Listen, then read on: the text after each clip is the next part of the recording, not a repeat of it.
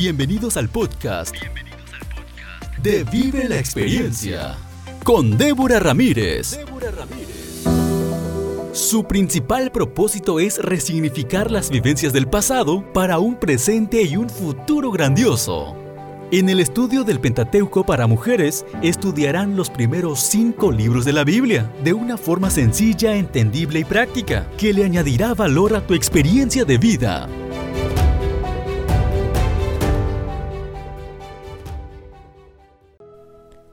Hola, ¿cómo estás? Mi nombre es Débora Ramírez y me da mucho gusto saludarte nuevamente y darte la bienvenida a otro episodio más del estudio del Pentateuco para mujeres. Vamos en el capítulo 7 del libro del Génesis y vamos a empezar leyendo el versículo 1. Dijo luego Jehová a Noé, entra tú y toda tu casa en el arca, porque a ti he visto justo delante de mí en esta generación. Durante 120 años, Dios había prolongado su longanimidad más allá de toda medida y la vida y obra de Noé habían condenado al mundo. Pero los seres humanos, con descuido e indiferencia, habían proseguido rápidamente hacia su condenación. Dios no fue arbitrario al salvar una familia y destruir a todas las demás. Solo Noé se había hecho idóneo para ser admitido en la tierra nueva que surgiría después de la purificación de la tierra por agua. El versículo 2 dice, de todo animal limpio tomarás siete parejas, macho y hembra, mas de los animales que no son limpios, una pareja, el macho y su hembra. La instrucción de llevar consigo al arca más animales limpios que inmundos presupone que Noé sabía cómo distinguir las dos clases. Es claro que esta distinción no se originó con Moisés, se remonta a los tiempos más antiguos, a las instrucciones divinas concernientes a los sacrificios para los cuales tan solo podían usarse animales limpios. El versículo 5 dice, e hizo Noé conforme a todo lo que le mandó Jehová. Así como Noé había cumplido todas las órdenes de Dios durante los 120 años previos, de la misma manera procedió durante las últimas horas antes de que llegara el diluvio. ¿Cuánto debe haber sufrido al ver las multitudes de seres humanos con quienes había vivido durante seis siglos, yendo indiferente y descuidadamente a la deriva? hacia su condenación, sabiendo que todos ellos iban a morir en muy poco tiempo, y al verlos ocupados ciegamente en fiestas y diversión desmesurada, como si nada fuera a suceder. Debe haber redoblado sus esfuerzos finales para amonestarles e invitarlos a entrar en el arca con él. Pero todo fue inútil. El versículo 9 dice, de dos en dos entraron con Noé en el arca, macho y hembra, como mandó Dios a Noé. En obediencia a un impulso sobrenatural, entraron en el arca animales de todas clases. Tan solo el poder divino pudo haberlos inducido a entrar tan a tiempo y en forma tan ordenada en el enorme barco. Qué vívida amonestación debe haber sido esta para los impíos que contemplaron el desfile de los animales. Allí había animales domesticados y salvajes, reptiles y animales voladores, que entraban en el arca llevados aparentemente por su propia voluntad. ¡Qué contraste! las bestias mudas obedientes a su Creador y los seres inteligentes rehusando prestar atención a la llamada de misericordia divina que era también una advertencia. Si hubo algo que podría haber hecho una impresión en los pecadores, Esto debía haberlo sido, pero habían endurecido su corazón por tanto tiempo que aún este milagro los dejó inalterables. El versículo 11 dice, El año 600 de la vida de Noé, en el mes segundo, a los 17 días del mes, aquel día fueron rotas todas las fuentes del grande abismo y las cataratas de los cielos fueron abiertas. Esta declaración es tan precisa que nos da hasta el día exacto el mes y el año del diluvio. Esta tierra, que nunca antes había experimentado los efectos de la lluvia, súbitamente fue inundada por enormes masas de agua. Comenzó a llover densa e incesantemente. Simultáneamente se abrió la corteza terrestre, permitiendo que masas de agua debajo de la superficie manaran a borbotones, produciendo estragos e inundando la tierra que una vez había estado seca. El versículo 16 dice, y los que vinieron, macho y hembra de toda carne vinieron, como le había mandado Dios, y Jehová le cerró la puerta.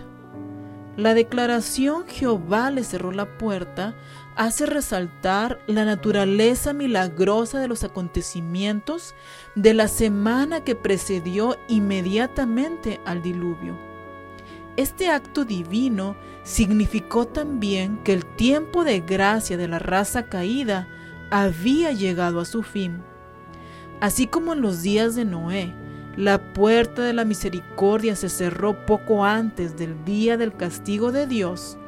Así también en estos últimos días el pueblo de Dios ha de ser amonestado.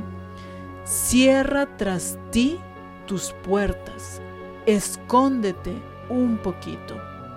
Isaías 26:20. El versículo 17 dice, y fue el diluvio cuarenta días sobre la tierra, y las aguas crecieron y alzaron el arca, y se elevó sobre la tierra. La tremenda extensión e intensidad del diluvio se expresan bien mediante una serie de verbos y adverbios muy descriptivos.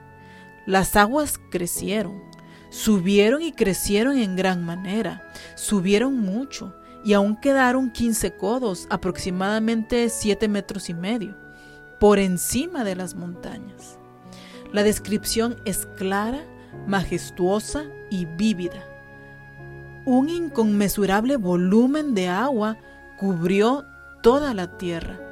La extensión universal del diluvio difícilmente podría haber sido expresada con palabras más vigorosas que estas.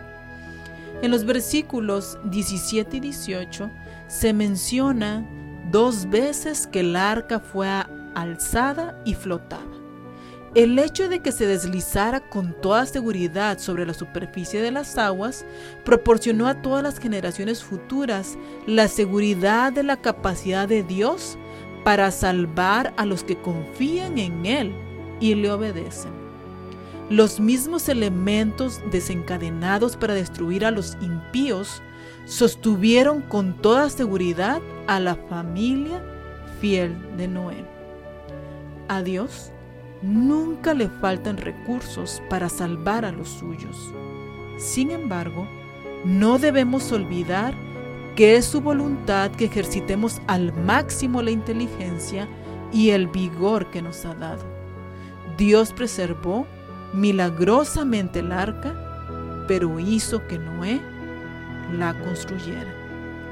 Los versículos 21 al 23 dicen, y murió toda carne que se mueve sobre la tierra, así de aves como de ganado y de bestias, y de todo reptil que se arrastra sobre la tierra y todo hombre. Todo lo que tenía aliento de espíritu de vida en sus narices, todo lo que había en la tierra, murió. Así fue destruido todo ser que vivía sobre la faz de la tierra, desde el hombre hasta la bestia, los reptiles y las aves del cielo, y fueron raídos de la tierra, y quedó solamente Noé y los que con él estaban en el arca. De esta manera concluimos el capítulo 7 del libro del Génesis. ¿Qué lecciones puedo aplicar o puedo sacar para mi vida? Bueno, es impresionante cómo los últimos versículos del capítulo nos hablan que todo ser viviente, tanto animales como seres humanos creados a la imagen de Dios, fueron raídos completamente de la tierra. No quedó ningún ser vivo. Esto nos dice que la palabra de Dios es fiel y es verdadera. El diluvio, como muchas personas creen o piensan, no es un cuento, no es una fábula, no es un invento, es algo real que sucedió en este mundo. Dios le puso fin a la maldad en este mundo con el diluvio. En el versículo 11 nos dimos cuenta que ahí se nos dice el día, el mes y el año exacto en que empezaron.